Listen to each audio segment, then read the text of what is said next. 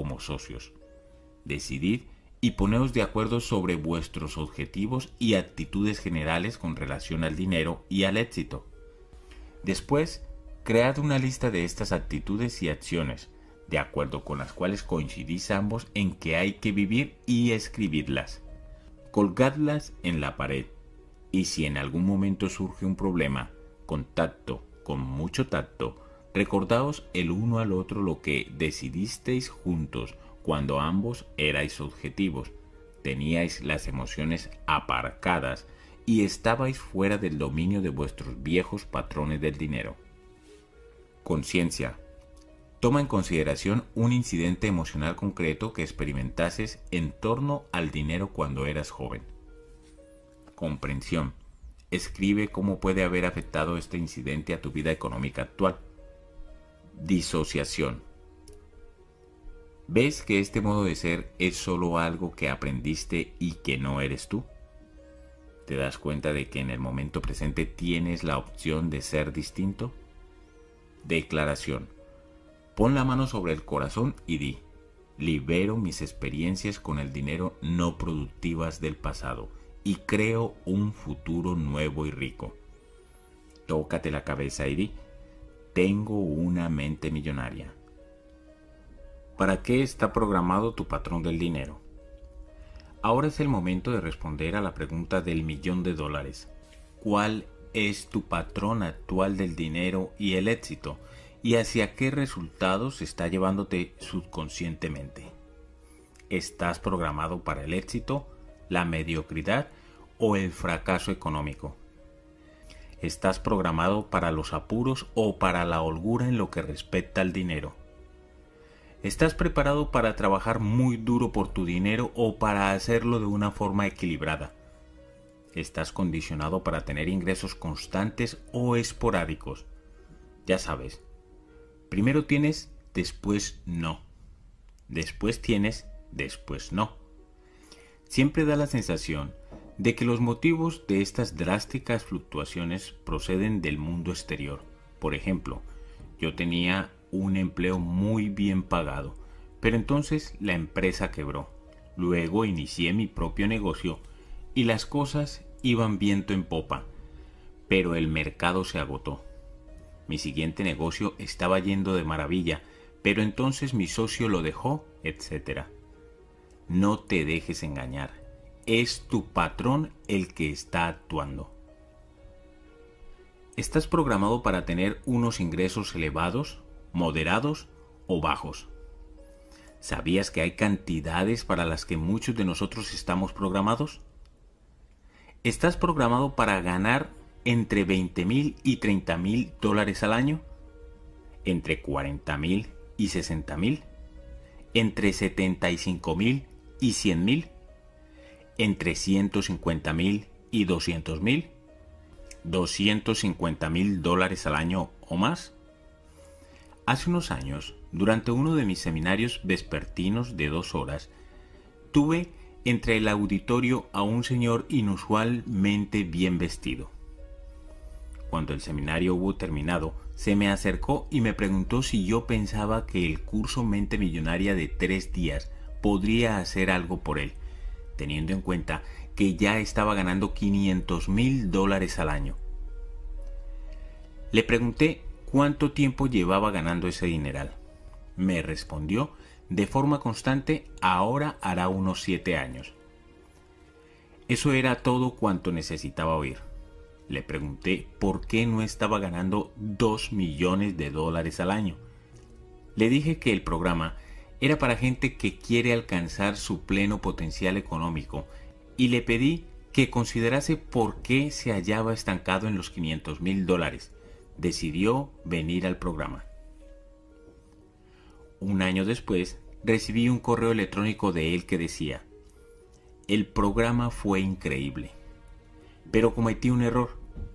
Solo reprogramé mi patrón del dinero para ganar los 2 millones de dólares al año, tal como hablamos. Ya estoy ahí. Así que voy a asistir de nuevo al curso para reprogramarlo al fin de ganar 10 millones al año. Lo que pretendo hacer ver es que las cantidades no importan. Lo que importa es si estás alcanzando o no tu pleno potencial económico. Sé que muchos de vosotros podríais estar preguntándoos, ¿y por qué demonios necesitaría alguien ese disparate de dinero? En primer lugar, esa pregunta no contribuye demasiado a tu riqueza y es un indicador seguro de que querrás conseguir tu patrón del dinero. En segundo lugar, la principal razón por la que este señor quería ganar inmensas cantidades de dinero era la de sustentar su obra como enorme donante de una sociedad benéfica que ayuda a víctimas del SIDA en África. Para seguir creyendo que la gente rica es siempre egoísta y avariciosa. Sigamos. ¿Estás programado para ahorrar dinero o para gastarlo? ¿Estás programado para administrar bien tu dinero o para administrarlo mal? ¿Estás programado para escoger inversiones ganadoras o desastres?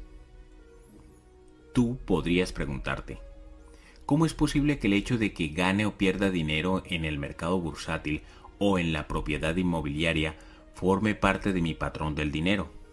Muy sencillo. ¿Quién escoge las acciones o la propiedad? Tú. ¿Quién escoge cuándo comprarlas? Tú. ¿Quién escoge cuándo venderlas? Tú. Imagino que algo tendrás tú que ver con el resultado.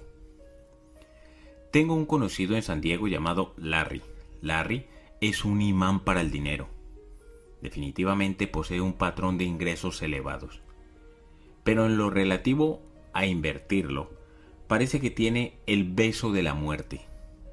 Cualquier cosa que compre cae en picado como una piedra. ¿Os creeríais que su padre tenía exactamente el mismo problema? Mantengo un estrecho contacto con Larry, así que puedo pedirle consejo para invertir. Siempre es perfecto, perfectamente equivocado. Sea lo que sea lo que me sugiera, yo tomo el camino contrario. Me encanta Larry. Por otro lado, fíjate en que hay otras personas que parecen ser, como comenté antes, como el rey Midas. Todo aquello que tocan se convierte en oro. Tanto el síndrome del rey Midas como el del beso de la muerte no son otra cosa que las manifestaciones de patrones del dinero. Tu patrón del dinero determinará tu economía e incluso tu vida personal. Si eres una mujer cuyo patrón del dinero está programado para poco, lo más probable es que atraigas a un hombre que también esté programado para poco y así puedas permanecer en tu zona de comodidad financiera y validar tu patrón. Si eres un hombre que está programado para poco, lo más probable es que atraigas a una mujer que gaste mucho y se deshaga de todo tu dinero, de modo que tú puedas quedarte en tu zona de comodidad financiera y validar también tu patrón. La mayoría de las personas creen que el éxito de sus negocios depende principalmente de sus aptitudes y conocimientos empresariales o al menos de su don de la oportunidad en el mercado. Lamento ser yo quien te lo diga, pero eso son tonterías, ni en broma. Lo bien o mal que te vayan los negocios es una consecuencia de tu patrón del dinero. Siempre validarás tu patrón si lo tienes programado para ganar 100 mil dólares al año, así es exactamente como te irán los negocios, te irán lo suficientemente bien para obtener esa cantidad. Imagínate que eres representante o te dedicas a la venta y tienes el patrón programado para ganar 50 mil dólares al año. Resulta que haces una venta enorme que te hace ganar 90 mil. Pues lamento decirte que o bien se cancelará la venta por algún motivo imprevisible o de lo contrario, prepárate para que a continuación te venga un año horrible, con muchos gastos extraordinarios a fin de compensar la ganancia adicional y llevarte así de vuelta al nivel de tu patrón financiero. Por otro lado, si estás programado para ganar 50 mil dólares y llevas un par de años pasando por una aguda crisis económica, no te preocupes, lo recuperarás todo Tienes que hacerlo. Es la ley subconsciente de la mente y el dinero. Alguien que se encontrase en esta situación probablemente cruzaría la calle, sería atropellado por un autobús y acabaría exactamente con 50 mil dólares del seguro. Es simple, de un modo o de otro, si estás programado para los 50 mil dólares al año, eso es lo que acabarás obteniendo. Entonces, ¿cómo puedes saber para qué está programado tu patrón del dinero? Una de las formas más obvias es mirar tus resultados. Mira tu cuenta bancaria, mira tus ingresos, mira tu fortuna neta, mira tu éxito con las inversiones, mira tu éxito en los negocios, mira si eres gastador o ahorrador, mira si administras bien el dinero, mira lo constante o inconstante que eres, mira lo duro que trabajas por tu dinero, examina aquellas de tus relaciones en las que haya dinero de por medio. El dinero supone siempre una lucha conseguirlo o te llega fácilmente. ¿Posees un negocio o tienes un empleo? ¿Te quedas estancado con un solo negocio o empleo durante mucho tiempo o vas saltando de uno a otro? Tu patrón es como un termostato. Si la temperatura de la habitación está a 22 grados, todo apunta a que el termostato está programado para 22 grados. Pero ahora es cuando se pone interesante. Es posible que, por estar la ventana abierta y hacer frío fuera, la temperatura de la habitación pueda descender a 18 grados. Por supuesto, pero ¿qué acabará ocurriendo? Que el termostato se disparará y elevará de nuevo la temperatura a 22.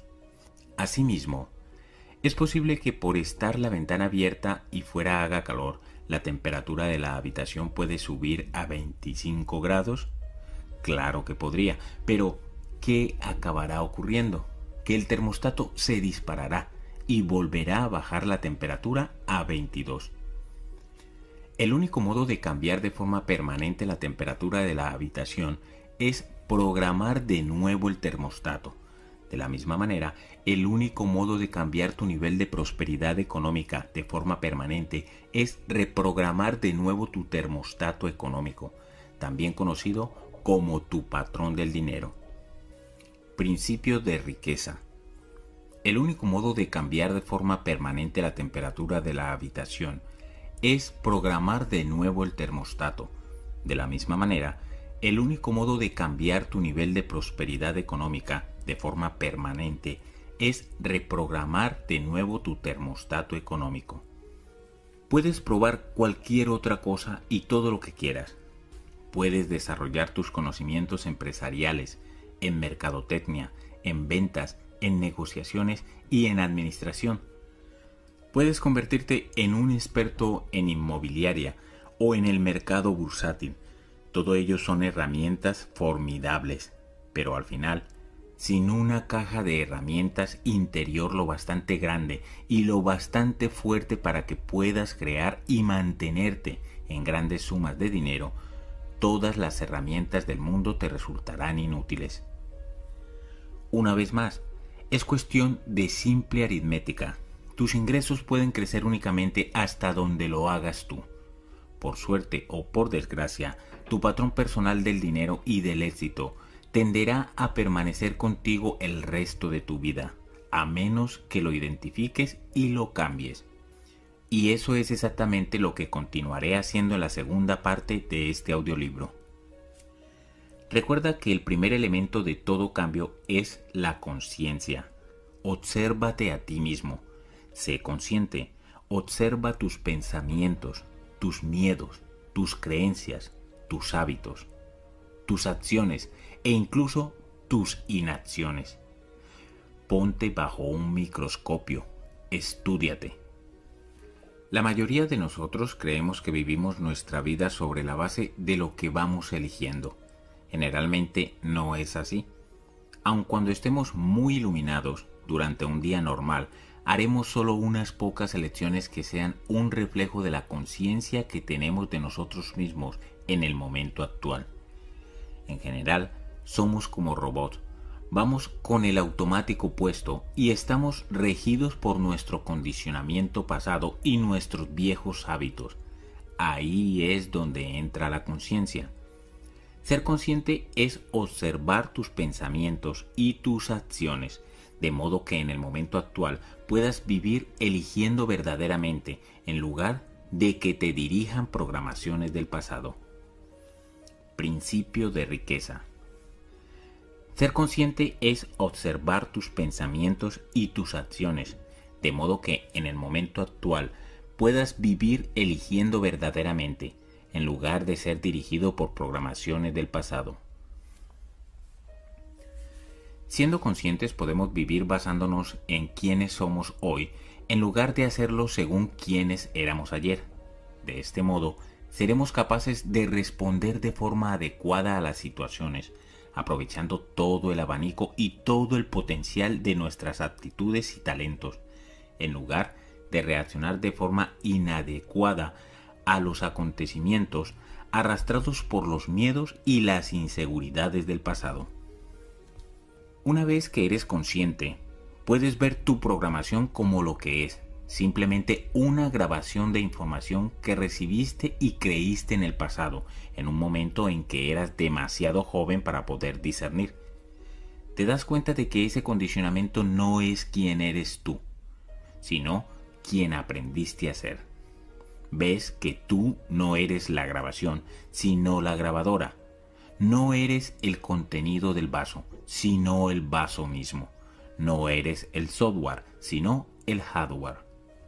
Ciertamente, la genética puede desempeñar un papel y también los aspectos espirituales pueden entrar en juego, pero gran parte de lo que da forma a quien tú eres procede de creencias e información de otras personas.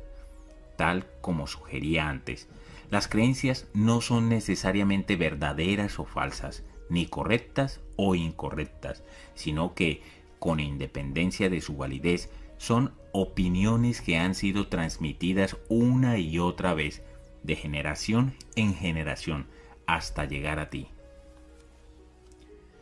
Sabiendo esto, puedes optar conscientemente por liberarte de cualquier creencia o forma de ser que no contribuya a tu riqueza y sustituirla por una que sí lo haga. En nuestros cursos enseñamos que no hay ningún pensamiento que viva en tu cabeza sin pagar alquiler. Cada pensamiento que tengas será o bien una inversión o un coste, o bien te llevará hacia la felicidad y la prosperidad, o te alejará de ellas. O bien te infundirá poder o te lo quitará. Por eso es imprescindible que elijas sabiamente tus pensamientos y tus creencias. Ten presente que tus pensamientos y tus creencias no son quien tú eres y que no se hallan necesariamente adscritos a ti.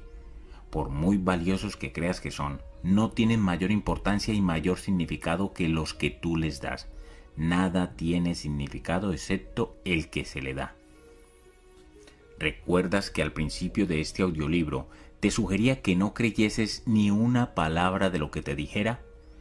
Bien, si de veras quieres despegar en tu vida, no creas una palabra de lo que tú digas. Y si quieres iluminación instantánea, no te creas ni un pensamiento de los que tengas. Mientras tanto, si eres como la mayoría de la gente y vas a creerte algo, más vale que adoptes creencias que te ayuden, creencias ricas. Recuerda, los pensamientos llevan a sentimientos, estos llevan a acciones y estas a resultados. Puedes optar por pensar y actuar como lo hace la gente rica y por lo tanto crear los resultados que crean los ricos. La pregunta es, cómo piensa y actúa la gente rica. Eso es exactamente lo que descubrirás en la segunda parte de este audiolibro. Si quieres cambiar tu vida económica para siempre, sigue escuchando. Declaración. Pon la mano sobre el corazón y di, observo mis pensamientos y tomo únicamente en consideración aquellos que me infundan poder. Tócate la cabeza y di, tengo una mente millonaria. Relato recibido de Ronda y Bob Baines. Fuimos al mente millonaria intensivo sin saber realmente lo que podíamos esperar. Quedamos muy impresionados con los resultados. Antes de asistir al seminario, Estábamos teniendo muchos problemas de dinero. Parecía que nunca progresábamos. Continuamente estábamos en deudas y no sabíamos por qué. Liquidábamos los gastos de nuestras tarjetas de crédito, por lo general con el dinero de una bonificación grande obtenida en el trabajo, solo para volver a endeudarnos al cabo de seis meses. No importaba cuánto dinero ganásemos, estábamos muy frustrados y discutíamos mucho. Entonces asistimos al Mente Millonaria. Mientras te escuchábamos, mi marido y yo no dejábamos de apretarnos mutuamente la pierna y de sonreír y mirarnos. Oímos una gran cantidad de información que nos hacía decir, no me extraña.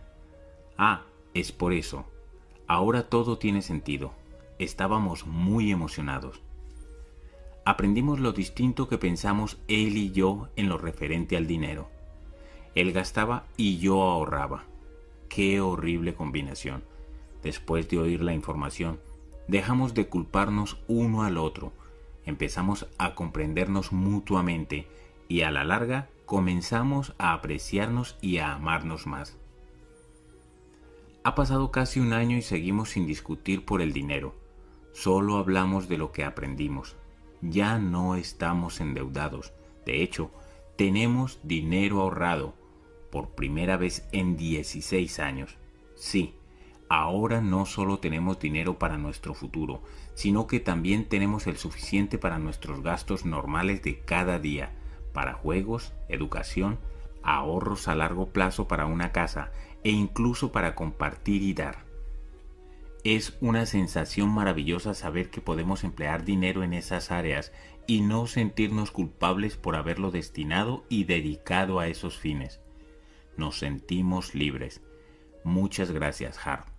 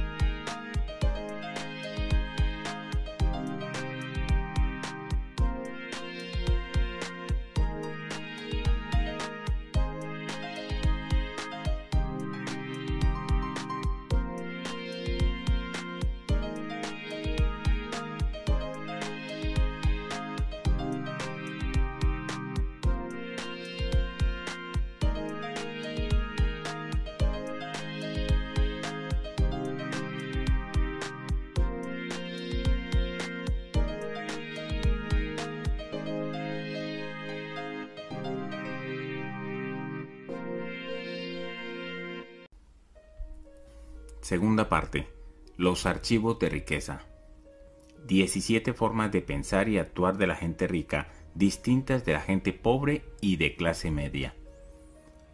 En la primera parte de este audiolibro, hablé del proceso de manifestación.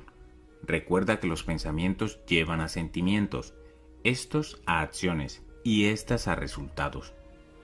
Todo comienza con tus pensamientos, que son producidos por tu mente.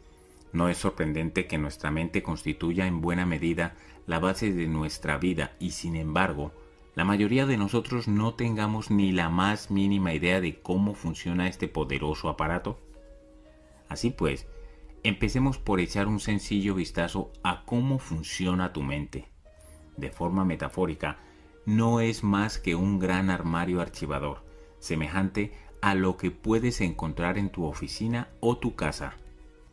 Toda la información que entra es etiquetada y archivada en carpetas, de modo que resulte fácil de recuperar para ayudarte a sobrevivir. ¿Te has dado cuenta? No he dicho prosperar, he dicho sobrevivir. Ante cualquier situación nueva a la que tengas que enfrentarte, acudirás a los archivos de tu mente para determinar cómo actuar. Pongamos, por ejemplo, que estás considerando una oportunidad económica. Automáticamente vas a tu archivo etiquetado como dinero y desde allí decides qué hacer. Los únicos pensamientos que puedes tener acerca del dinero serán los que estén guardados en tu archivo de dinero. Eso es todo en lo que puedes pensar ya que eso es todo lo que hay en tu mente bajo esa categoría. Decides basándote en lo que crees que es lógico, sensato y apropiado para ti en cada momento. Optas por lo que piensas que es la elección correcta. El problema, sin embargo, es que tal vez tu elección correcta no sea una elección exitosa.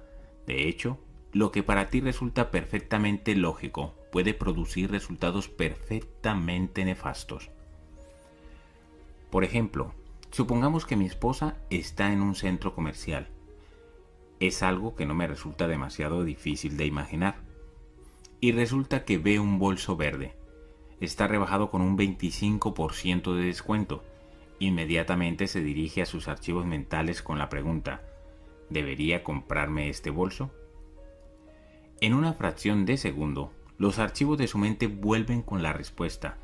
Has estado buscando un bolso verde que te vaya con aquellos zapatos verdes que te compraste la semana pasada. Además, es exactamente el tamaño adecuado. Cómpratelo. Mientras se dirige a la caja para pagar, su mente no solo está feliz por haber adquirido ese bonito bolso, sino también henchida de orgullo por haber ahorrado un 25%. Para tu mente, esta compra tiene perfecto sentido. Lo quiere, cree que lo necesita y es toda una ganga. Sin embargo, en ningún momento acudió a su mente el pensamiento, cierto, es un bolso bien bonito y es toda una ganga, pero ahora mismo tengo una deuda de tres mil dólares, así que será mejor que me abstenga. No se le ocurrió esa información porque no hay ningún archivo en su cabeza que la contenga.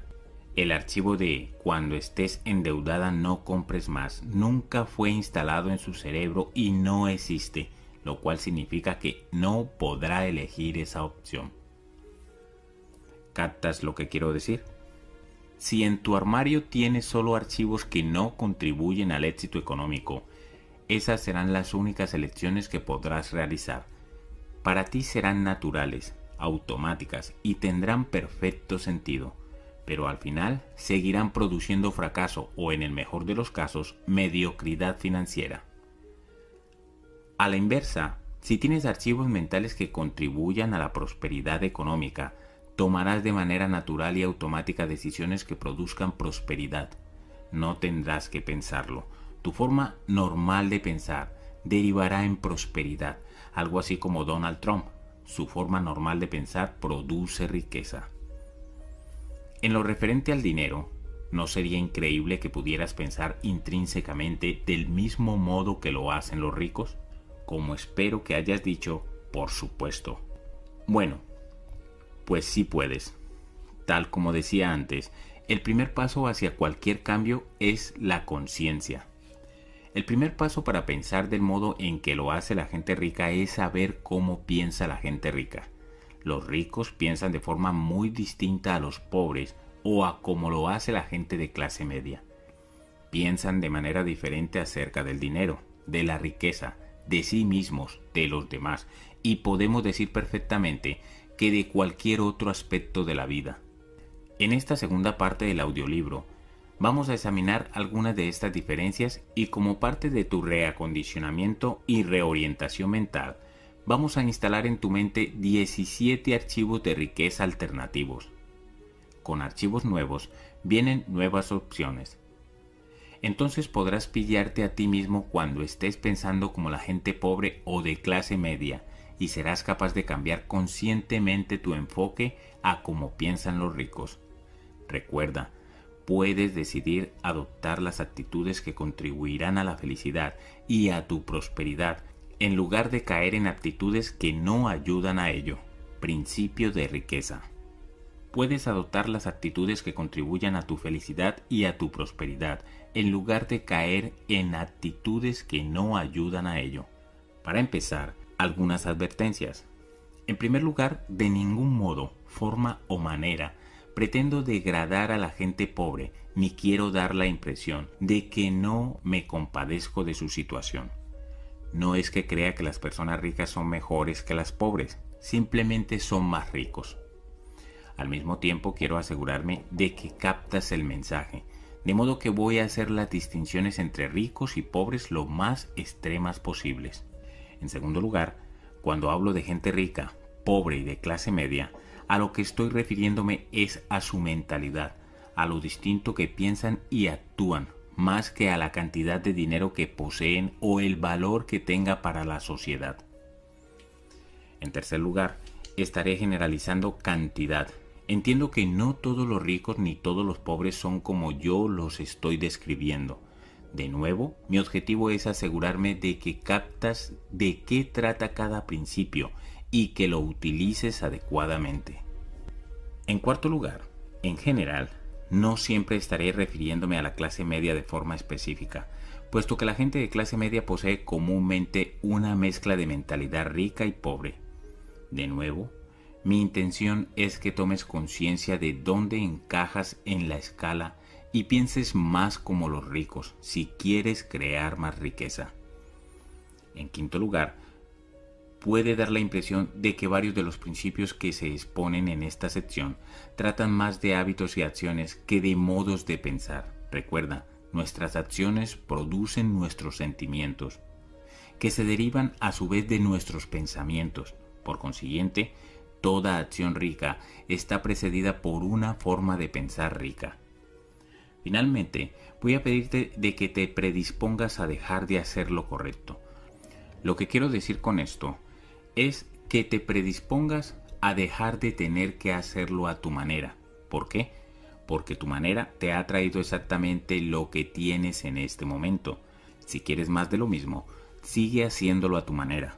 Sin embargo, si aún no eres rico, tal vez ya sea hora de que vayas considerando una manera distinta, especialmente una que proceda de alguien que sea muy rico y que haya encaminado hacia la riqueza también a otros miles de personas de ti depende. Los conceptos que estás a punto de aprender son sencillos pero profundos. Producen cambios reales para personas reales en el mundo real. ¿Cómo lo sé? En mi empresa Peak Potential Training recibimos cada año miles de cartas y correos electrónicos contándonos cómo ha transformado cada uno de los archivos de riqueza la vida de la gente. Si los aprendes y los utilizas, tengo la confianza de que también transformarán tu vida. Al final de cada sección encontrarás una declaración y un movimiento físico con el cual anclarla en tu cuerpo. Encontrarás también acciones que al emprenderlas te ayudarán a adoptar ese archivo de riqueza.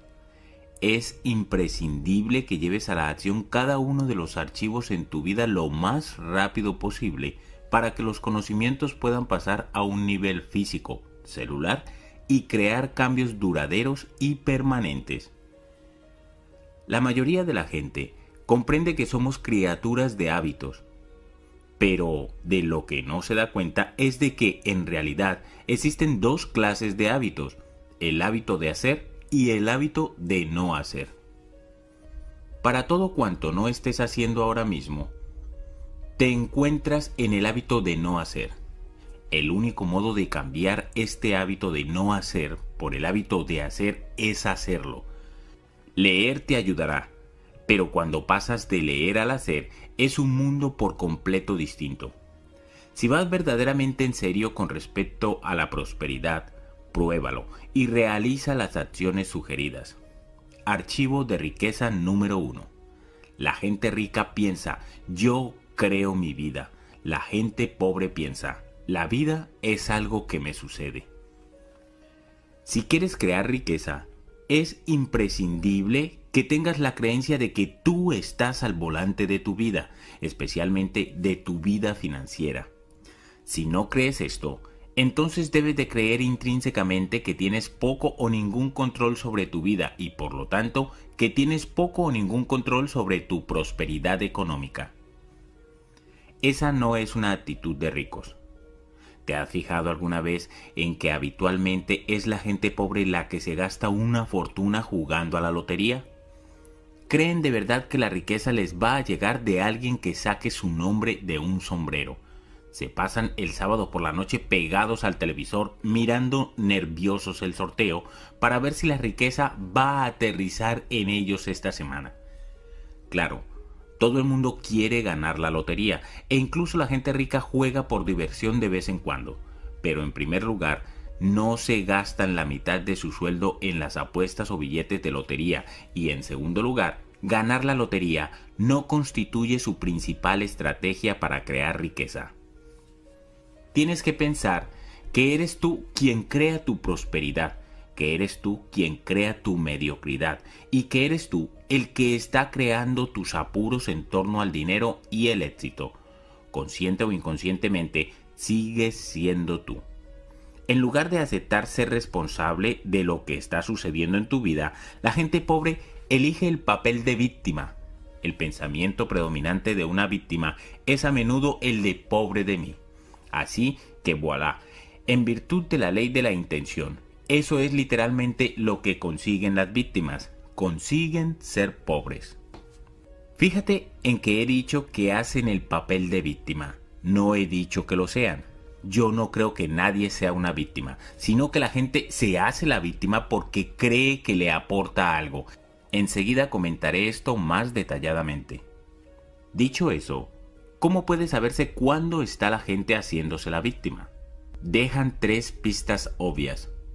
Pero antes de hablar de esas pistas, quiero que tengas presente que entiendo totalmente que ninguno de estos modos de ser tiene nada que ver con nadie que esté escuchando este audiolibro.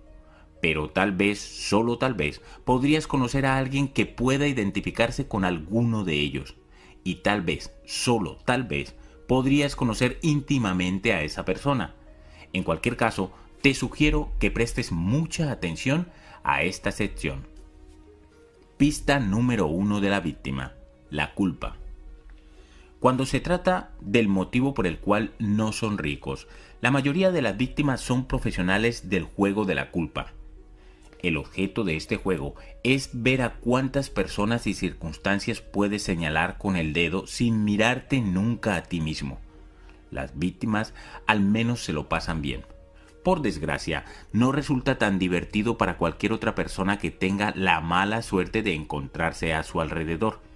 Eso es porque aquellos que son más cercanos a las víctimas se convierten en blancos fáciles. Las víctimas culpan a la economía, culpan al gobierno, culpan al mercado bursátil, culpan a su agente, culpan a su tipo de negocio, culpan a su empleador, culpan a sus empleados, culpan a su jefe, culpan a la oficina central, culpan a la persona que tienen inmediatamente por encima o por debajo de ellos, culpan a los de atención al cliente, culpan al departamento de transporte, culpan a su socio, culpan a su cónyuge, culpan a Dios y por supuesto siempre culpan a sus padres. Siempre es alguna otra persona o alguna otra cosa a la que hay que culpar. El problema es cualquier cosa o cualquier persona excepto ellos. Pista número 2 de la víctima. Las justificaciones. Si las víctimas no están echándole la culpa a alguien, las encontrarás a menudo justificando o racionalizando su situación con frases como el dinero no es realmente importante. Déjame hacerte una pregunta. Si tú dijeses que tu marido o tu esposa, tu novio o tu novia, o tu socio o tu amigo no son tan importantes, ¿alguno de ellos estaría mucho tiempo más junto a ti? No lo creo. Y tampoco el dinero. En mis seminarios en vivo siempre hay participantes que vienen a decirme, sabes Hart, el dinero no es realmente tan importante. Yo los miro directamente a los ojos y les digo, estás en la ruina. ¿Me equivoco? Normalmente miran al suelo y responden de forma mansa con algo como, bueno, ahora mismo estoy pasando por algunos apuros económicos, pero yo les interrumpo. No, no es solo ahora mismo, es siempre siempre has estado en la ruina o cerca de ella. Sí o sí. Llegados a este punto, por lo general, asienten con la cabeza y regresan a su asiento desconsolados, listos para escuchar y aprender, puesto que finalmente se dan cuenta del desastroso efecto que esta sola creencia ha causado en su vida. Por supuesto que están en la ruina. ¿Tendrías una moto si no fuese importante para ti? Claro que no. ¿Tendrías un loro como mascota si no fuese importante para ti? Es obvio que no.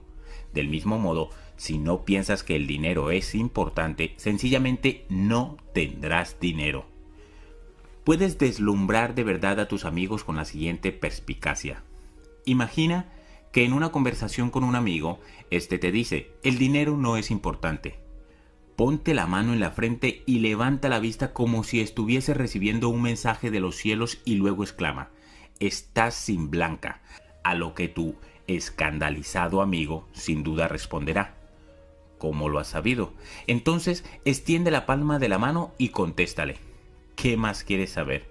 Serán 50 dólares por favor. Déjame expresarlo sin rodeos.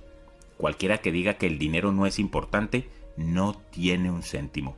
La gente rica comprende la importancia del dinero y el lugar que éste ocupa en nuestra sociedad.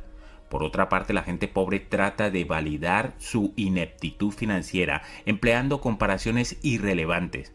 Argumentarán, pero el dinero no es tan importante como el amor.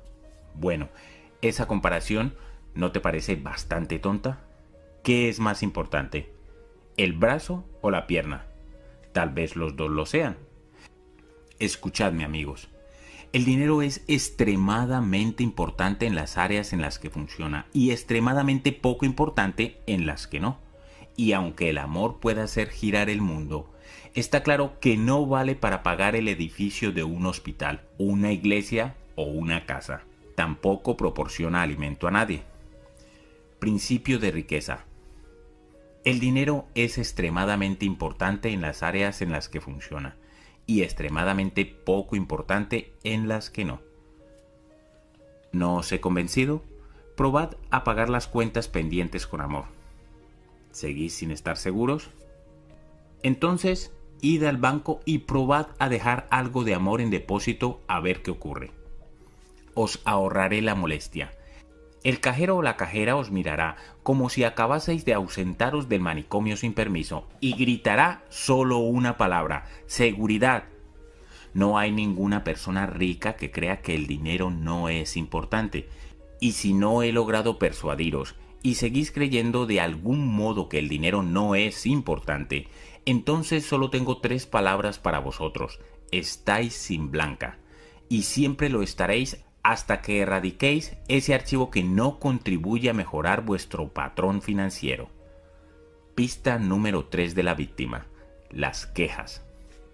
Quejarse es absolutamente lo peor que podrías hacer por tu salud o tu riqueza. Lo peor. ¿Por qué? Yo soy un gran creyente en la ley universal que reza, aquello en lo que te centras se expande. Cuando te estás quejando, en qué estás centrándote, en lo que va bien en tu vida o en lo que va mal. Obviamente te estás centrando en lo que va mal, y dado que aquello en lo que te centras se expande, seguirás obteniendo más de lo que va mal. Muchos profesionales del desarrollo personal hablan de la ley de atracción. Esta afirma que lo semejante atrae a lo semejante, en el sentido de que cuando estás quejándote, lo que en realidad atraes a tu vida es desgracia. Principio de riqueza. Cuando te estás quejando te conviertes en un imán viviente para la desgracia. ¿Te has fijado alguna vez en que los que se quejan tienen generalmente una vida dura? Parece que todo lo que podría irles mal, efectivamente, les va mal. Dicen, por supuesto que me quejo. Mira qué porquería de vida tengo. Y ahora que ya lo sabes mejor, puedes explicarles. No, precisamente es debido a tus quejas por lo que tu vida es una porquería. Cállate. Y no te me acerques. Y esto nos lleva a otro punto debes asegurarte y reasegurarte de no ponerte en las proximidades de los que se quejan. Si te resulta absolutamente inevitable estar cerca, asegúrate de que traes un paraguas de acero, o la desgracia y la porquería dirigida a ellos te alcanzará a ti también. Yo permanezco lo más lejos posible de los que se quejan, porque la energía negativa es infecciosa. Hay muchísima gente, sin embargo, a la que le encanta andar con personas quejicas y escucharlas. ¿Por qué? Muy sencillo. Están esperando su turno. ¿Y tú dices que eso es malo? Espera a escuchar lo que me pasó a mí. Aquí tienes unos deberes para casa que te prometo cambiarán tu vida. En los próximos siete días te desafío a no quejarte en absoluto, no solo en voz alta, sino tampoco mentalmente, pero tienes que hacerlo los siete días completos. ¿Por qué? porque durante los primeros días puede que sigan llegándote restos de porquería procedentes de antes. Por desgracia, la porquería no viaja a la velocidad de la luz, ¿sabes? Sino a la velocidad de la porquería. De modo que podría costar un poco hacer una limpieza a fondo. He propuesto este desafío a miles de personas y estoy anonadado de cuántas me han dicho que este sencillo ejercicio que parece tan poca cosa, ha transformado sus vidas. Te garantizo que quedarás pasmado de lo increíble que será tu vida cuando dejes de centrarte en la porquería y por ello dejes de atraerla hacia ti. Si eres un quejica, olvídate de atraer prosperidad por ahora. Para la mayoría de la gente, el simple hecho de alcanzar un punto neutro supondría un gran comienzo. La culpa, la justificación y las quejas son como las pastillas. No son otra cosa que reductoras del estrés. Alivian el estrés del fracaso. Piénsalo. Si una persona no estuviese fracasando de algún modo, ¿tendría necesidad de culpar, de justificarse o de quejarse? La respuesta obvia es que no. De ahora en adelante, en cuanto te oigas culpar, justificarte o quejarte, para y desiste de inmediato. Recuérdate que tú estás creando tu vida y que en cada momento estarás atrayendo hacia ella o bien el éxito o bien la desgracia. Es imprescindible que elijas sabiamente tus pensamientos y tus palabras. Ahora ya estás preparado para oír uno de los mayores secretos del mundo. ¿Listo? Escucha esto detenidamente. No existe ninguna víctima que sea rica. ¿Has entendido bien? Lo diré otra vez. No existe ninguna víctima rica. Además, ¿quién la escucharía? Vaya, tengo un arañazo en el yate, a lo que cualquiera respondería. ¿Y a quién diablos le importa? Principio de riqueza. No existe ninguna víctima que sea rica. Por otro lado, ser víctima tiene definitivamente sus recompensas. ¿Qué saca la gente de ser víctima? La respuesta es atención. ¿Es importante la atención? Puedes apostar a que sí. De una forma u otra, es por la que casi todo el mundo vive. Y el motivo de que la gente viva por la atención es que han cometido un error fundamental. Se trata del mismo error que prácticamente todos hemos cometido. Hemos confundido la atención con el amor. Créanme, es casi imposible ser verdaderamente feliz y próspero cuando tienes unas constantes ansias de atención. ¿Por qué? Si es atención lo que quieres, te hallas a merced de los demás. Por lo general, acabas como un complacedor de la gente, mendigando su aprobación. La búsqueda de atención supone también un problema porque la gente tiende a cometer estupideces para conseguirla. Es imprescindible disociar la atención del amor por numerosas razones. En primer lugar, serás más próspero. En segundo lugar, serás más feliz. Y en tercer lugar, podrás hallar amor verdadero en tu vida. En general, cuando la gente confunde amor con atención, no se aman unos a otros en el auténtico sentido espiritual del término. Se aman unos a otros en buena parte desde el lugar de su propio ego, como en me encanta lo que haces por mí. Por lo tanto, la relación trata en realidad sobre el propio individuo y no sobre la otra persona o al menos sobre ambos. Desvinculando el amor de la atención, quedarás liberado para amar a otra persona por quien es y no por lo que haga por ti. Pues bien, como decía, no existe ninguna víctima rica. Así, para seguir siendo víctimas, los buscadores de atención se aseguran y reaseguran de no hacerse nunca ricos. Es el momento de decidir. Puede ser una víctima o puede ser rico, pero no ambas cosas. Escúchame. Cada vez, y quiero decir cada vez, que culpas, te justificas o te quejas, estás degollándote económicamente hablando. Claro, estaría bien emplear una metáfora más simpática y agradable, pero olvídalo. Ahora mismo no me interesa ser simpático o agradable. Me interesa ayudarte a que veas exactamente qué estás haciéndote a ti mismo. Más adelante, una vez que te hagas rico, podemos ser más simpáticos y agradables. ¿Qué te parece? Es hora de que tomes las riendas y reconozcas que tú creas todo lo que hay en tu vida y todo lo que no hay en ella. Ten presente que tú creas tu riqueza, tu no riqueza y todos los niveles intermedios. Declaración. Pon la mano sobre el corazón y di, yo creo el nivel exacto de mi prosperidad económica. Tócate la cabeza y di, tengo una mente millonaria. Acciones de la mente millonaria. Primero, cada vez que te sorprendas culpando, justificando o quejándote, Deslízate el dedo índice de un lado a otro del cuello, como gesto desencadenante del recuerdo de que estás degollándote financieramente hablando.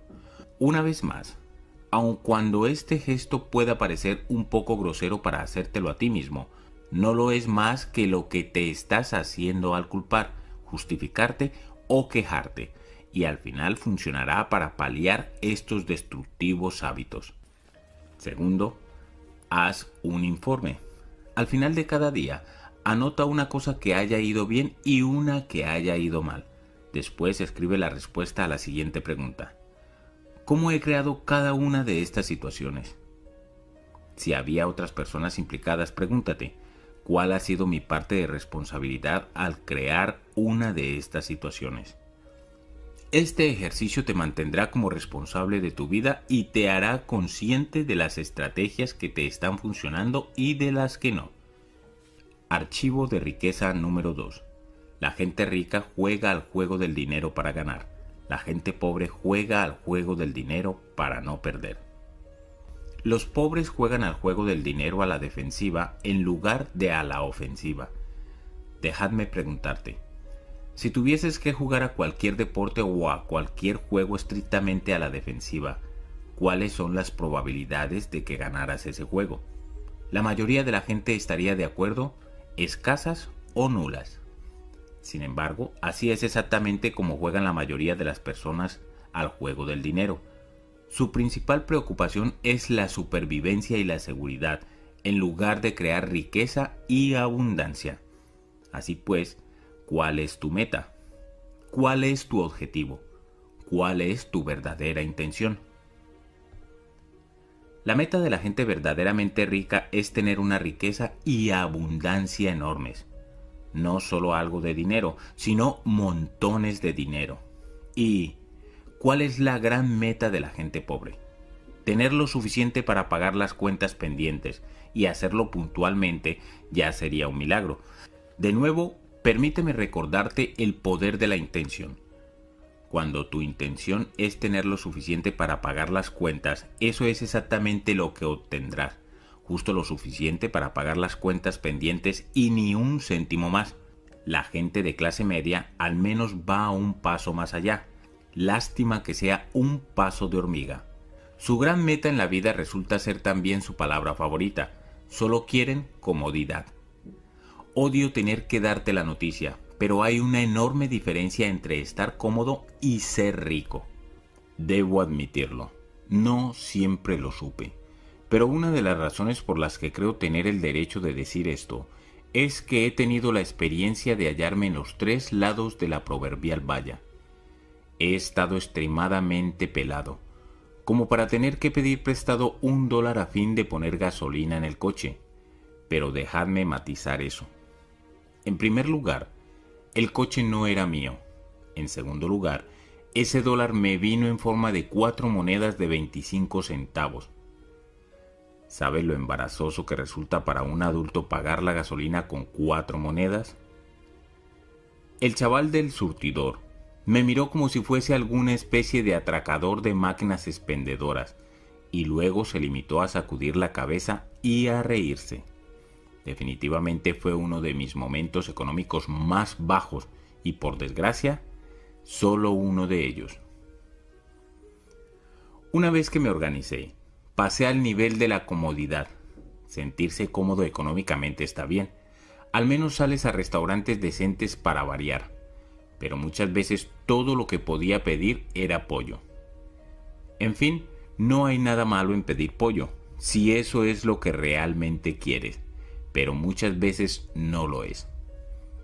De hecho, la gente que económicamente solo está cómoda, por lo general en restaurantes decide mirando la parte derecha de la carta, la parte del precio. ¿Qué te gustaría cenar esta noche, cariño? Tomaré este plato de 7,95 dólares. A ver qué es. Sorpresa, es el pollo, por decimonovena vez esta semana. Cuando estás económicamente cómodo, no te atreves a dejar que tus ojos miren la parte inferior de la carta, pues si lo hicieses, podrías topar con las palabras más prohibidas en el diccionario de la clase media, precio de mercado. Y aun cuando tuvieses curiosidad, jamás preguntarías cuál es exactamente ese precio. Primero, porque sabes que no puedes permitírtelo.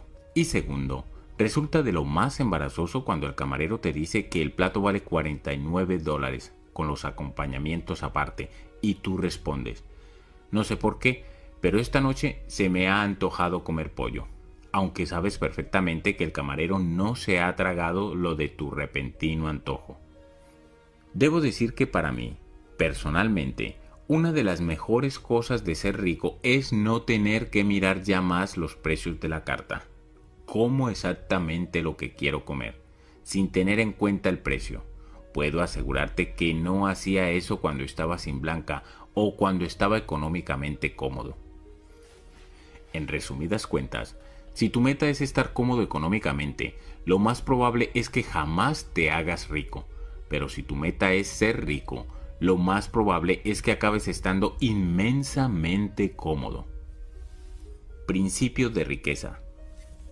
Si tu meta es estar cómodo económicamente, lo más probable es que jamás te hagas rico. Pero si tu meta es ser rico, lo más probable es que acabes estando inmensamente cómodo. Uno de los principios que enseñamos en nuestros programas es, si aspiras a las estrellas, alcanzarás cuando menos la luna. La gente pobre ni siquiera aspira al tejado de su casa y después se pregunta por qué no prospera. Bueno, acabas de averiguarlo obtienes lo que verdaderamente pretendes obtener. Si quieres hacerte rico, tu meta debe ser esa. No tener suficiente para pagar las cuentas pendientes y no solo tener suficiente para estar cómodo. Rico significa rico. Declaración. Pon la mano sobre el corazón y di, mi meta es convertirme en millonario y más. Tócate la cabeza y di, tengo una mente millonaria. Acciones de la mente millonaria. Primero, Anota dos objetivos económicos que demuestren tu intención de crear abundancia, no mediocridad ni pobreza.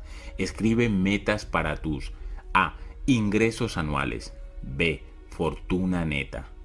Haz que estas metas sean alcanzables en un tiempo realista, pero al mismo tiempo acuérdate de aspirar a las estrellas.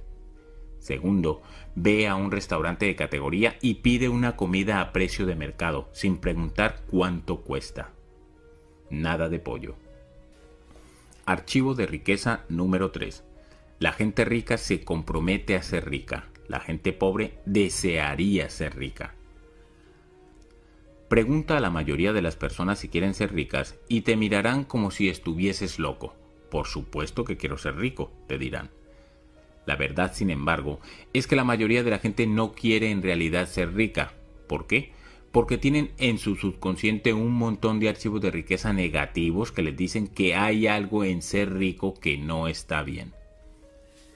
En nuestro seminario intensivamente millonaria, una de las preguntas que hacemos a la gente es, dígame algunos de los posibles aspectos negativos que podría tener el hecho de ser rico o tratar de hacerse rico. Y esto es lo que algunos responden. Fíjate si puedes identificarte con cualquiera de las siguientes opiniones. Y si luego lo pierdo todo, entonces sí que sería un fracaso. Nunca sabré si gusto a la gente por mí mismo o por mi dinero estaré en la banda impositiva más alta y tendré que dar la mitad de mi dinero a Hacienda. Es demasiado trabajo. Mi salud se resentiría. Mis amigos y familiares dirán, ¿quién te crees que eres? y me criticarán. Todos van a querer que les dé dinero. Podrían robarme. Podrían secuestrar a mis hijos. Es demasiada responsabilidad. Tendré que administrar todo ese dinero Tendré que entender sobre inversiones, tendré que preocuparme por las estrategias impositivas y la protección de mis activos, y tendré que contratar a contables y abogados caros. Vaya rollo. Y sigue y sigue. Como antes dije, cada uno de nosotros tiene un archivo de riqueza dentro del armario que denominamos nuestra mente. Ese archivo contiene nuestras creencias personales, entre las cuales se encuentran la de por qué sería maravilloso ser rico. Sin embargo, para muchas personas este archivo incluye también información relativa a por qué ser rico tal vez no sea tan maravilloso. Es decir, tienen mensajes contradictorios acerca de la riqueza. Una parte de ellos dice con regocijo, tener más dinero hará la vida mucho más divertida, pero entonces otra parte grita, ya, pero voy a tener que trabajar como un burro. ¿Qué diversión es esa? Una parte dice, podré viajar por el mundo. Entonces la otra parte irrumpe alegremente. Sí, y todo el mundo querrá dinero. Estos mensajes contradictorios pueden parecer bastante inocentes, pero en realidad constituyen una de las principales razones por las que la mayoría de la gente nunca llegará a ser rica. Considéralo así. El universo, que es otro modo de decir el poder superior, se asemeja a un gran departamento de ventas por correo. Constantemente está haciendo reparto de personas, acontecimientos y objetos para ti. Tú haces el pedido, enviando mensajes energéticos al universo, mensajes basados en tus creencias predominantes. Basándose en la ley de atracción, el universo hará cuanto esté en su mano para decir que sí y darte lo que pides. Pero si en tu archivo hay mensajes contradictorios, el universo no podrá comprender qué es lo que realmente quieres. En un momento el universo oye que quieres ser rico, de modo que comienza a enviarte oportunidades de riqueza, sin embargo, al siguiente momento te oye decir, los ricos son mezquinos y avariciosos, así que comienza a darte su apoyo para que no tengas mucho dinero.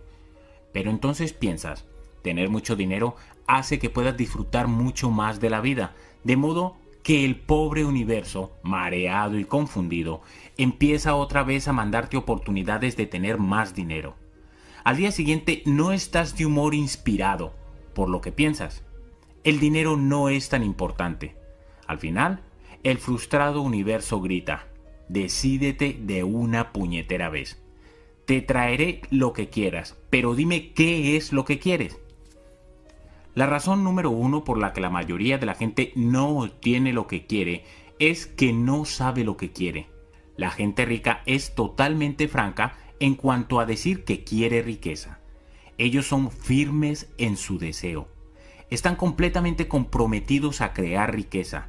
Mientras sea legal, moral y ético, harán lo que haga falta para tener riqueza. Los ricos no envían mensajes contradictorios al universo, la gente pobre sí. A propósito, si al escuchar este último párrafo, una vocecita en el interior de tu cabeza te dijese algo así como a los ricos no les importa si es legal, moral o ético. Eso significa que definitivamente estás haciendo lo correcto al escuchar este audiolibro. Pronto descubrirás lo perjudicial que resulta esa forma de pensar. Principio de riqueza. La razón número uno por la que la mayoría de la gente no tiene lo que quiere es que no sabe lo que quiere. La gente pobre tiene muchas buenas razones en cuanto a por qué podría suponer un problema hacerse y de hecho ser rico. Por consiguiente, no tiene al 100% la certeza de que realmente quiera ser rica. El mensaje que mandan al universo es confuso. Su mensaje a los demás es confuso. ¿Y por qué se produce toda esta confusión? Porque el mensaje que se mandan a sí mismos es confuso. Antes hablé del poder de la intención.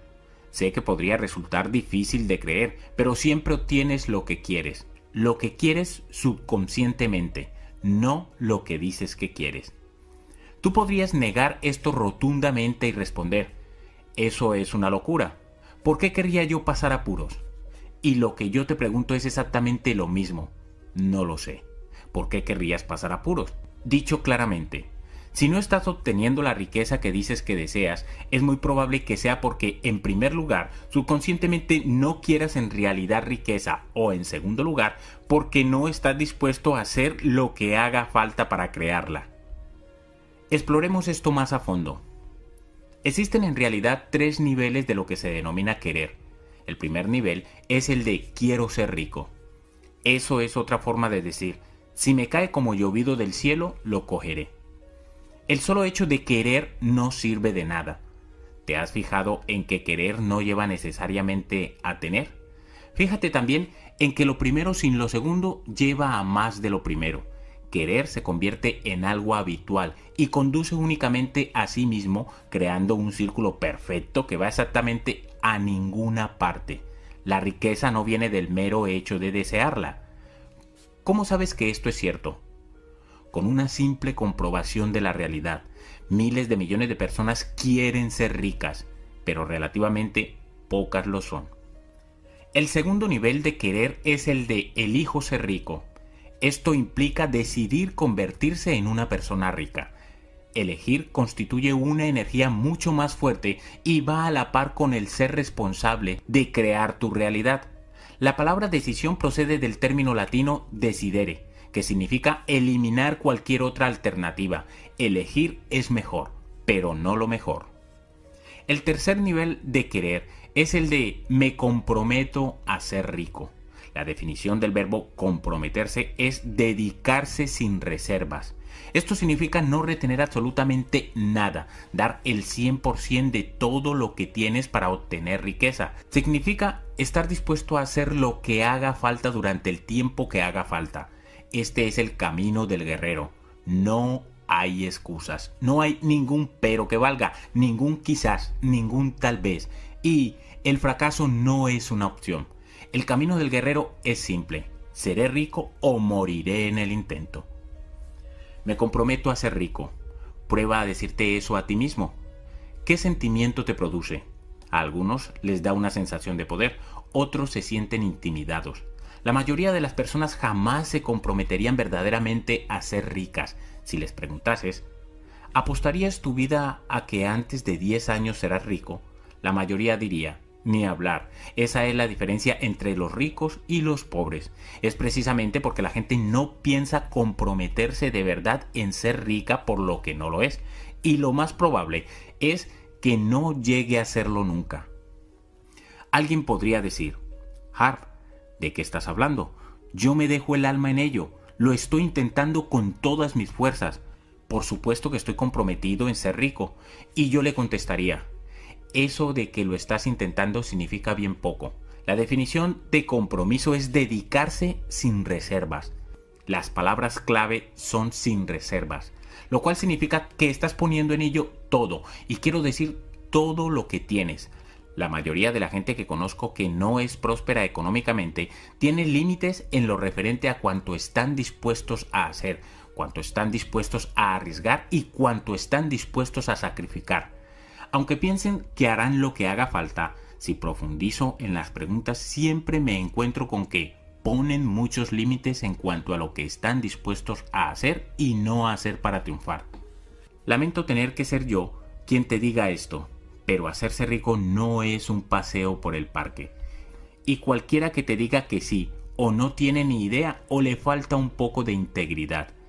Según mi experiencia, hacerse rico requiere enfoque, valor, conocimientos y pericia. Requiere el 100% de tu esfuerzo una actitud de no rendirse nunca y por supuesto una disposición mental de rico.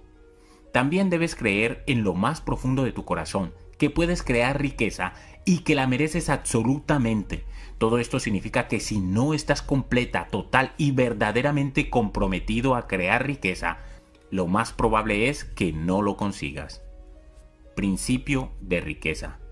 Si no estás completa, total y verdaderamente comprometido a crear riqueza, lo más probable es que no lo consigas. ¿Estás dispuesto a trabajar 16 horas al día? La gente rica sí. ¿Estás dispuesto a trabajar los 7 días de la semana y a renunciar a la mayoría de tus fines de semana? La gente rica sí. ¿Estás dispuesto a sacrificar ver a tu familia y a tus amigos y a renunciar a tus actividades recreativas y pasatiempos? La gente rica sí. ¿Estás dispuesto a arriesgar todo tu tiempo, tu energía y tu capital inicial sin ninguna garantía de devolución? La gente rica sí.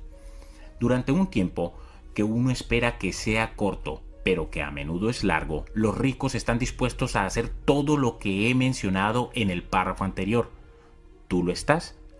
Tal vez seas afortunado y no tengas que trabajar mucho tiempo ni sacrificar nada, Puedes desear que así sea, pero yo, desde luego, no contaría con ello. La gente rica está lo suficientemente comprometida y decidida a hacer lo que haga falta. Punto. Resulta interesante observar, sin embargo, que una vez que te comprometes, el universo hará lo imposible por apoyarte. Uno de mis pasajes favoritos es el escrito por el explorador W. H. Murray durante una de las primeras expediciones al Himalaya. Mientras no estemos totalmente comprometidos habrá indecisión. Existirá la posibilidad de echarse atrás y habrá siempre ineficacia. En relación con todos los actos de iniciativa y de creación, hay una sola verdad elemental, cuya ignorancia mata innumerables ideas y planes espléndidos. En el momento en que uno se compromete firmemente, la providencia se pone también en movimiento, de la decisión surge todo un caudal de sucesos que provoca todo tipo de incidentes imprevistos a nuestro favor, causa encuentros casuales y trae la ayuda material que nadie habría soñado encontrar. En otras palabras, el universo te prestará su ayuda, te guiará, te apoyará e incluso creará milagros para ti, pero primero debes comprometerte. Declaración Pon la mano sobre el corazón y di, me comprometo a ser rico. Tócate la cabeza y di, tengo una mente millonaria. Acciones de la mente millonaria. Primero, escribe un párrafo corto explicando por qué exactamente es importante para ti crear riqueza. Sé concreto. Segundo, queda con un amigo o familiar que esté dispuesto a apoyarte Dile a esa persona que quieres evocar el poder del compromiso con la finalidad de crear un mayor éxito. Ponte la mano en el corazón, mira a esa persona a los ojos y repite la siguiente afirmación. Yo me comprometo a convertirme en millonario antes de... Pídele a tu amigo que afirme, yo creo en ti. Archivo de riqueza número 4. La gente rica piensa en grande, la gente pobre piensa en pequeño. En cierta ocasión invitamos a impartir uno de nuestros seminarios a una persona que en solo tres años había pasado de tener una fortuna neta de 250 mil dólares a más de 600 millones. Cuando se le preguntó el secreto, dijo, en el momento en que comencé a pensar en grande, todo cambió. La ley de ingresos dice, se te pagará en proporción directa al valor de lo que tú des, según el mercado. Principio de riqueza la ley de ingresos. Se te pagará en proporción directa al valor de lo que tú das, según el mercado. La palabra clave aquí es valor. Es importante saber que hay cuatro factores que determinan tu valor en el mercado. Oferta, demanda, calidad y cantidad. Según mi experiencia, el factor que presenta el mayor reto para la mayoría de las personas es la cantidad. El factor cantidad significa simplemente cuál es el valor que entregas realmente al mercado. Otra forma de expresar esto es a cuánta gente sirves o a cuánta gente afectas realmente. En mi negocio, por ejemplo, hay formadores que prefieren enseñar a pequeños grupos de 20 personas a la vez. Otros se sienten cómodos con un centenar de participantes en la sala. A otros les gusta tener una audiencia de 500 personas y aún hay otros a los que les encantan las audiencias de entre mil y cinco mil individuos o más. ¿Crees que existe alguna diferencia entre los ingresos de estos formadores? Sí, señor. Piensa en el negocio de mercadotecnia en cadena. ¿Hay alguna diferencia de ingresos entre alguien que tiene a 10 personas por debajo de él y alguien que tiene a mil? Yo diría que sí. Al principio de este audiolibro, he mencionado que poseía una cadena de tiendas de fitness, desde el momento en que me planteé entrar en ese negocio, mi intención era tener un centenar de tiendas que funcionasen bien y llegar a decenas de miles de personas. Por otra parte, mi competidora, que empezó seis meses después que yo, tenía la intención de poseer una sola tienda que funcionaba bien. Al final, ella llegó a ganarse la vida decentemente. Yo me hice rico. ¿Cómo quieres vivir tu vida? ¿Cómo quieres enfocar el juego? ¿Quieres jugar en las grandes ligas o en las pequeñas? ¿Vas a jugar a ser grande o a ser pequeño? Tú eliges. La mayoría de las personas eligen jugar a ser pequeñas. ¿Por qué? En primer lugar, por el miedo. Les asusta terriblemente el fracaso y todavía les da más miedo el éxito. En segundo lugar, la gente juega a ser pequeña porque se siente pequeña, se siente indigna, no se siente lo bastante buena o lo bastante importante para ejercer una auténtica influencia en la vida de otras personas. Pero escucha esto, tu vida no trata solo de ti. Es muy importante la aportación que haces a la vida de los demás. Trata de vivir fiel a tu misión y a tu razón de estar aquí en este planeta en este momento. Intenta añadir tu pieza del rompecabezas al mundo. La mayoría de la gente se halla tan estancada en su ego que para ellos todo gira en torno al yo, yo y más yo. Pero si quieres ser rico en el más auténtico sentido de la palabra, esto no puede ser algo que te incumba únicamente a ti. Hacerte rico debe implicar un valor añadido a la vida de otras personas. Uno de los más grandes inventores y filósofos de nuestro tiempo, Buckminster Fuller, dijo, la finalidad de nuestra vida es añadir valor a la gente de esta generación y de las siguientes. Cada uno de nosotros viene a esta tierra con talentos naturales, con cosas que simplemente hacemos bien por naturaleza. Se trata de dones que fueron dados por una razón, para usarlos y compartirlos con los demás. Las investigaciones demuestran que las personas más felices son las que utilizan sus talentos naturales al máximo. Parte de tu misión en la vida debe ser, pues, compartir tus dones y tu valía con la máxima gente posible. Eso implica estar dispuesto a jugar en grande. ¿Conoces la definición de empresario? La que nosotros usamos en nuestros programas es la de la persona que soluciona problemas a la gente obteniendo por ello una ganancia. Así es, un empresario no es otra cosa que un solucionador de problemas. Ahora te pregunto, ¿preferirías solucionar problemas a más o menos gente?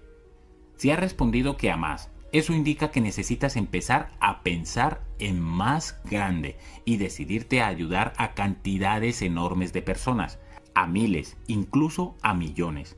La consecuencia derivada de ello es que a cuanta más gente ayudes, más rico te volverás a nivel mental, emocional, espiritual y definitivamente económico. No te equivoques, todas y cada una de las personas de este planeta tienen una misión. Si tú estás viviendo ahora mismo es porque existe una razón para ello. A Richard Bach, en su libro Juan Salvador Gaviota, se le pregunta, ¿cómo sabré cuándo he completado mi misión? La respuesta, sigues respirando, es que no has terminado. Lo que yo he presenciado es que hay demasiada gente sin realizar su cometido, sin cumplir con su deber o con su dharma como se diría en sánscrito. Observo a demasiadas personas que juegan a un nivel infinitamente pequeño y a demasiada gente que permite que sea su yo egocéntrico, basado en el miedo, el que la rija. El resultado es que somos demasiados los que no estamos viviendo a nuestro pleno potencial, en términos tanto de nuestra propia vida como de nuestra aportación a los demás. Todo el mundo tiene su finalidad que es única. Tal vez seas inversor inmobiliario y compres propiedades para alquilar y juntar dinero constante y sonante. ¿Cuál es tu misión? ¿Cómo ayudas tú? Es muy probable que añadas valor a tu comunidad, ayudando a familias a encontrar una vivienda asequible que tal vez de otro modo no podrían encontrar. Ahora la pregunta es, ¿a cuántas familias y personas puedes ayudar? ¿Estás dispuesto a ayudar a 10 en lugar de una? ¿A 20 en lugar de 10? ¿A 100 en lugar de 20? Esto es a lo que me refiero con lo de jugar en grande. En su maravilloso libro Volver al Amor, la autora Marianne Williamson lo expresa del siguiente modo. Eres hijo de Dios. Que juegues a ser pequeño no sirve al mundo, Nada hay de iluminado en encogerte para que otros no se sientan inseguros en tu presencia. Todos fuimos hechos para brillar, como brillan los niños. Nacimos para manifestar la gloria de Dios que llevamos dentro. Esa gloria no está solo en algunos de nosotros, está en todos. Y al dejar brillar nuestra propia luz, inconscientemente damos permiso a otros para hacerlo también. Al liberarnos de nuestro miedo, nuestra presencia libera automáticamente a otros. El mundo no necesita más personas que jueguen a ser pequeñas. Ya es hora de dejar de esconderse y empezar a apretar el paso. Es hora de dejar de necesitar y empezar a liderar. Es hora de empezar a compartir tus dones en lugar de guardarlos o de fingir que no existen. Es hora de que empieces a jugar al juego de la vida a lo grande. Al final, los pensamientos pequeños y las acciones pequeñas conducen tanto a estar arruinado como insatisfecho. Los pensamientos grandes y las acciones grandes llevan tanto a tener dinero como significado. Tú eliges. Relato recibido de Jean Rosemary. Si alguien me hubiese dicho que yo podría duplicar mis ingresos y simultáneamente disponer del doble de tiempo libre, le habría dicho que eso no podía ser pero es exactamente lo que ha sucedido. En un año nuestro negocio creció un 175% y en ese mismo año nos tomamos un total de 7 semanas de vacaciones, buena parte de ellas pasadas en seminarios de Peak Potentials. Esto es increíble teniendo en cuenta que en los 5 años anteriores habíamos experimentado un crecimiento mínimo y habíamos pasado apuros para conseguir siquiera dos semanas de tiempo libre al año. Como consecuencia de conocer a Harp Iker y entrar en contacto con Peak Potentials, tengo una comprensión más profunda de mí mismo y un mayor reconocimiento por la abundancia que hay en mi vida. La relación con mi esposa y mis hijos ha mejorado inconmensurablemente. Ahora veo más oportunidades de las que jamás creí posibles. Siento que verdaderamente estoy en el buen camino en todos los aspectos. Declaración. Pon la mano sobre el corazón y di, pienso en grande. Elijo ayudar a miles y miles de personas. Tócate la cabeza y di, tengo una mente millonaria. Acciones de la mente millonaria. Primero, anota los que creas que son tus talentos naturales. Se trata de cosas que siempre se te han dado bien por naturaleza. Escribe también cómo y dónde puedes utilizar mayor cantidad de estos dones en tu vida y especialmente en tu vida laboral. Segundo, Anota o devánate los sesos con un grupo de gente. ¿Cómo puedes solucionar los problemas a 10 veces más personas de las que ahora abarcas en tu empleo o negocio? Debes dar al menos con tres estrategias distintas. Archivo de riqueza número 5. La gente rica se centra en las oportunidades. La gente pobre se centra en los obstáculos. Los ricos ven oportunidades, los pobres obstáculos. Los ricos ven crecimiento potencial, los pobres pérdida potencial. Los ricos se centran en las recompensas, los pobres los riesgos. Llegamos a la vieja cuestión del vaso. ¿Está medio vacío o medio lleno? Aquí no estamos hablando de pensamiento positivo, estamos hablando de tu perspectiva habitual sobre el mundo. La gente pobre toma decisiones basándose en el miedo, su mente está constantemente analizando lo que no va bien o lo que podría ir mal de cualquier situación. Su principal disposición mental es, y si no funciona, o con mayor frecuencia, no va a funcionar. La gente de clase media es ligeramente más optimista. Su disposición mental es la de, yo desde luego espero que esto funcione.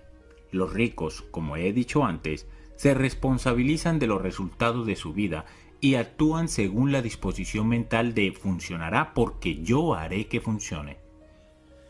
La gente rica confía en tener éxito, tiene confianza en sus capacidades, tienen confianza en su creatividad y creen que en el caso de que las circunstancias fueran desfavorables, podrán encontrar otro modo de tener éxito. Generalmente, cuanto más grande es la recompensa, mayor es el riesgo. Como constantemente ven oportunidades, los ricos están dispuestos a arriesgar. La gente rica cree que si las cosas no salen del todo bien, siempre podrán recuperar su dinero. Los pobres, sin embargo, esperan el fracaso, carecen de confianza en sí mismos y en sus capacidades. Piensan que si las cosas no saliesen bien sería catastrófico y como constantemente ven obstáculos, por regla general no están dispuestos a arriesgar y si no hay riesgo, no hay recompensa. Que conste, estar dispuesto a arriesgar no significa necesariamente que estés dispuesto a perder. La gente rica asume riesgos con base. Esto significa que investigan, averiguan lo que tienen que averiguar y toman decisiones basándose en información y en hechos sólidos. Por otra parte, ¿crees que se toman todo el tiempo del mundo para informarse? No hacen lo que pueden en el menor tiempo posible y después deciden meterse en el asunto o no. Los pobres, aunque afirman que están preparándose para cuando llegue la oportunidad, lo que generalmente hacen es andarse con rodeos. Están muertos de miedo, vacilando durante semanas, meses e incluso años enteros, y para entonces la oportunidad generalmente desaparece. Así racionalizan la situación diciendo, me estaba preparando. Seguro que sí, pero mientras ellos se estaban preparando, el rico entró, salió y ganó otra fortuna. Sé que lo que estoy a punto de decir puede sonar un poco extraño teniendo en cuenta lo mucho que valoro la autorresponsabilidad. Sin embargo, sí creo que hay un cierto elemento de lo que mucha gente denomina suerte asociado con el hecho de hacerse rico o incluso con prosperar en cualquier cosa. En el fútbol americano, podría ser el jugador del equipo contrario que llega dando tumbones a pisar tu propia línea cuando queda menos de un minuto para acabar el partido, permitiendo que lo gane tu equipo. En el golf, podría ser la bola loca que da contra un árbol que está fuera de los límites y vuelve a rebotar en el césped a solo unos centímetros del agujero. En los negocios, ¿Cuántas veces has oído hablar de un tipo que se gasta algo de dinero en un trozo de tierra en el quinto infierno y diez años después algún grupo de empresa decide que quiere construir allí un centro comercial o un edificio de oficinas? A consecuencia de ello, este inversor se hace rico. ¿Fue una jugada brillante por su parte o solo suerte? Yo diría que un poco de las dos cosas. El tema, sin embargo, es que no habrá suerte alguna, ni ninguna otra cosa que valga la pena, que se ponga en tu camino a menos que adoptes alguna forma de acción. Para tener éxito a nivel económico debes hacer algo, comprar algo o poner algo en marcha.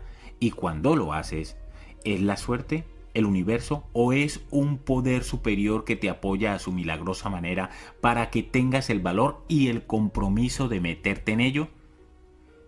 En lo que a mí respecta, ¿qué importa lo que sea? El hecho es que ocurre. Otro principio clave, pertinente aquí, es que la gente rica se centra en lo que quiere, mientras que la pobre lo hace en lo que no quiere. De nuevo, la ley universal establece, aquello en lo que te centras se expande. Puesto que los ricos se centran en las oportunidades que hay en todo, estas abundan para ellos. Su mayor problema es manejar todas las increíbles posibilidades de ganar dinero que ven. Por otra parte, puesto que los pobres se centran en los obstáculos que hay en todo, estos abundan para ellos y su mayor problema es manejar todos los increíbles obstáculos que ven. Es sencillo. Aquello en lo que te enfocas determina lo que te encuentras en la vida. Céntrate en las oportunidades y eso es lo que encontrarás. Céntrate en los obstáculos y eso es lo que hallarás. No estoy diciendo que no te preocupes de los problemas, por supuesto, maneja los problemas a medida que surjan, en el presente. Pero mantén la mirada en tu meta, sigue avanzando hacia tu objetivo. Pon tu tiempo y tu energía en crear lo que quieres. Cuando surjan obstáculos, manéjalos y después vuelve a centrarte enseguida en tu visión. Lo que no debes hacer es basar tu vida en la resolución de problemas. No te pases todo el tiempo apagando fuegos. Quienes lo hacen van hacia atrás. Lo que debes hacer es emplear tu tiempo y tu energía mental y física avanzando sin cesar hacia tu meta. ¿Quieres un consejo sencillo pero muy poco frecuente? Aquí lo tienes. Si quieres hacerte rico, céntrate en ganar, en conservar y en invertir tu dinero. Si quieres ser pobre, céntrate en gastarte el dinero. Puedes leerte mil libros y asistir a un centenar de cursos sobre el éxito y la prosperidad, pero todo se reduce a eso. Recuerda, aquello en lo que te centras se expande. La gente rica comprende también que nunca puede saberse toda la información de antemano. En otro de nuestros programas, la formación del guerrero ilustrado, preparamos a la gente para que acceda a su poder interior y triunfe a pesar de todo. En ese curso enseñamos un principio conocido como preparados, fuego, apunten. ¿Qué es lo que queremos decir? Prepárate lo mejor que puedas en el mejor tiempo posible y pasa a la acción. Después, ve corrigiendo por el camino. Es de locos pensar que puedes saber todo lo que sucederá en el futuro. Es engañoso creer que puedes prepararte para todas y cada una de las circunstancias que algún día podrían producirse y que puedes protegerte de ellas. ¿Sabías que en el universo no hay ninguna línea recta? La vida no se mueve en líneas perfectamente rectas, sino de forma más parecida, como lo hace un río sinuoso. En la mayoría de las ocasiones, únicamente puedes ver hasta la siguiente curva, y solo cuando llegas a esa siguiente curva puedes ver más. El asunto es meterse en el juego con lo que tengas, desde donde te encuentres. Yo llamo a esto entrar en el ruedo. Por ejemplo, hace unos años estaba planeando abrir una cafetería pastelería que funcionase toda la noche en Fort Lauderdale, Florida. Estudié las opciones de ubicación y el mercado y averigüé el equipamiento que necesitaría. Investigué también las clases de pasteles, tartas, helados y cafés disponibles. El primer gran problema es que comencé a engordar mucho Investigar comiendo no resultó útil, de modo que me pregunté, Harp, ¿cuál sería el mejor modo de estudiar este negocio? Entonces, un tipo llamado Harp, que era obviamente mucho más listo que yo, respondió, si de verdad quieres aprender un negocio, métete en él. No tienes por qué ser el propietario desde el primer día. Entra en el ruedo consiguiendo un empleo en ese campo aprenderás más barriendo un restaurante y lavando platos que con 10 años de investigación desde fuera. Ya te dije que era mucho más listo que yo. Y eso fue lo que hice. Conseguí un empleo en la pastelería Mother Butler. Ojalá pudiese decirte que inmediatamente reconocieron mis magníficos talentos y me nombraron adjunto al jefe. Lamentablemente resultó que no vieron ni les importaron mis actitudes de liderazgo y por tanto comencé como ayudante de camarero, barriendo el suelo y limpiando platos. Es gracioso cómo funciona el poder de la intención, ¿verdad? Podría pensarse que tuve que tragarme el orgullo para hacer ese trabajo, pero la verdad es que nunca lo miré de ese modo.